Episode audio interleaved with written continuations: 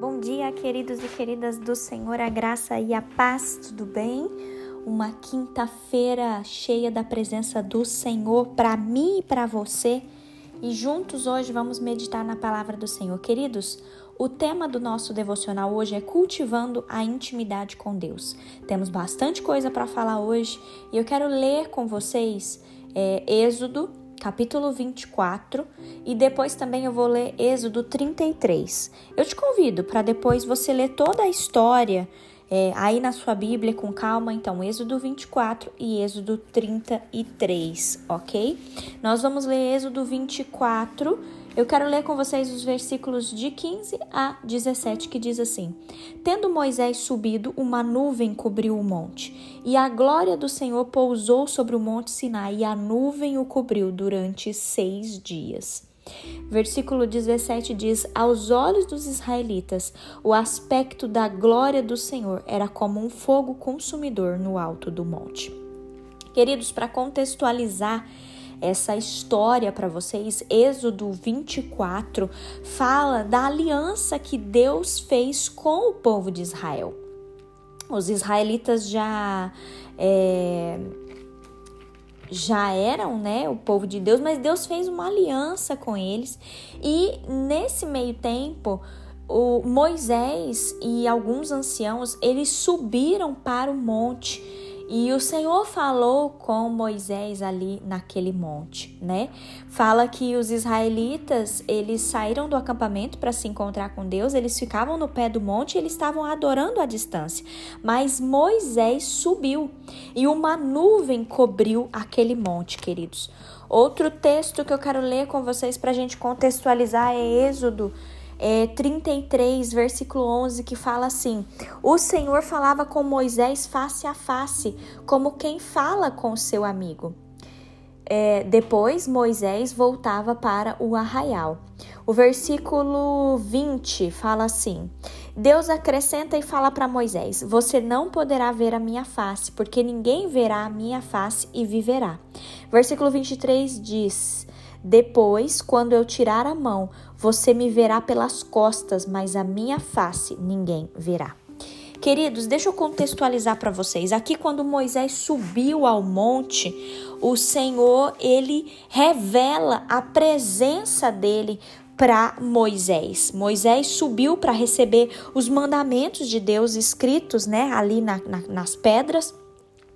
E aí, queridos, a gente vê a comunhão que Moisés tinha com Deus, né? Moisés queria estar ali na presença de Deus. Moisés queria ser, né, identificado ali ao lado de Deus.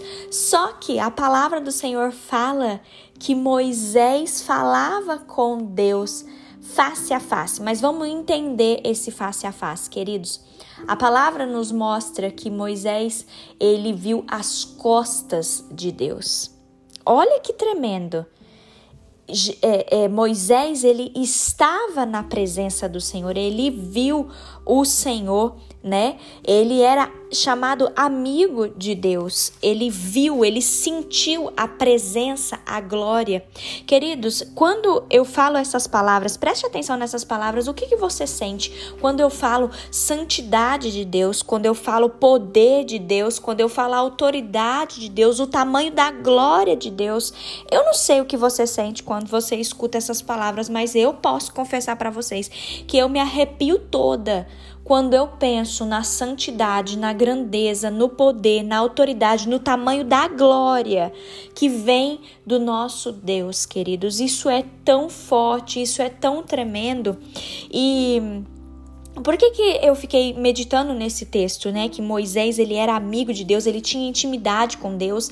O povo viu a glória do Senhor em cima do monte como um fogo ali, né? Que a gente leu. Queridos, é, trazendo para os nossos dias, muitas é, vezes a gente pode ser. É, como é que eu posso dizer? A gente pode ser visto nessa terra como pessoas favoritas de Deus. Eu não sei se você é, já reparou assim, de olhar para alguma pessoa e falar: ah, será que essa, essa pessoa é favorita de Deus? Será que essa pessoa tem mais qualidades para ela ter maior intimidade com Deus? Queridos, Infelizmente, e não se assuste com o que eu vou falar agora, infelizmente, são poucos os seguidores de Jesus que realmente apreciam cultivar o relacionamento profundo e vibrante com o Senhor.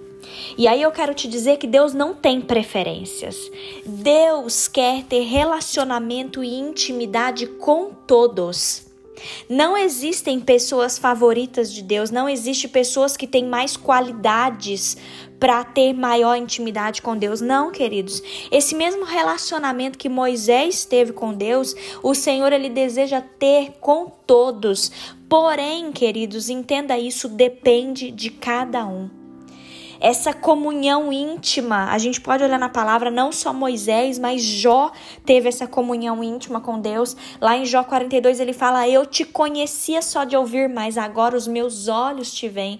Queridos, eu fico assim eufórica, eu fico emocionada de ter esses exemplos na Bíblia e eu querer esses exemplos para mim, eu querer isso para minha vida.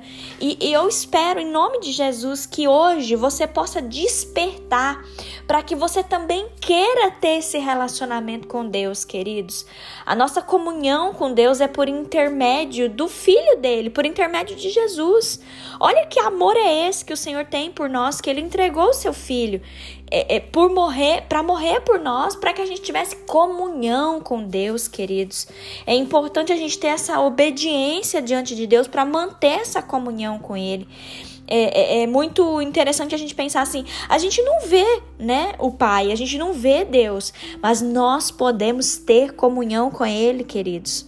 A nossa esperança é, contemplar a face de Deus. Eu fico eufórica em pensar quando eu verei a face de Deus. Querido, nós veremos a face de Deus quando nós vencermos esse mundo.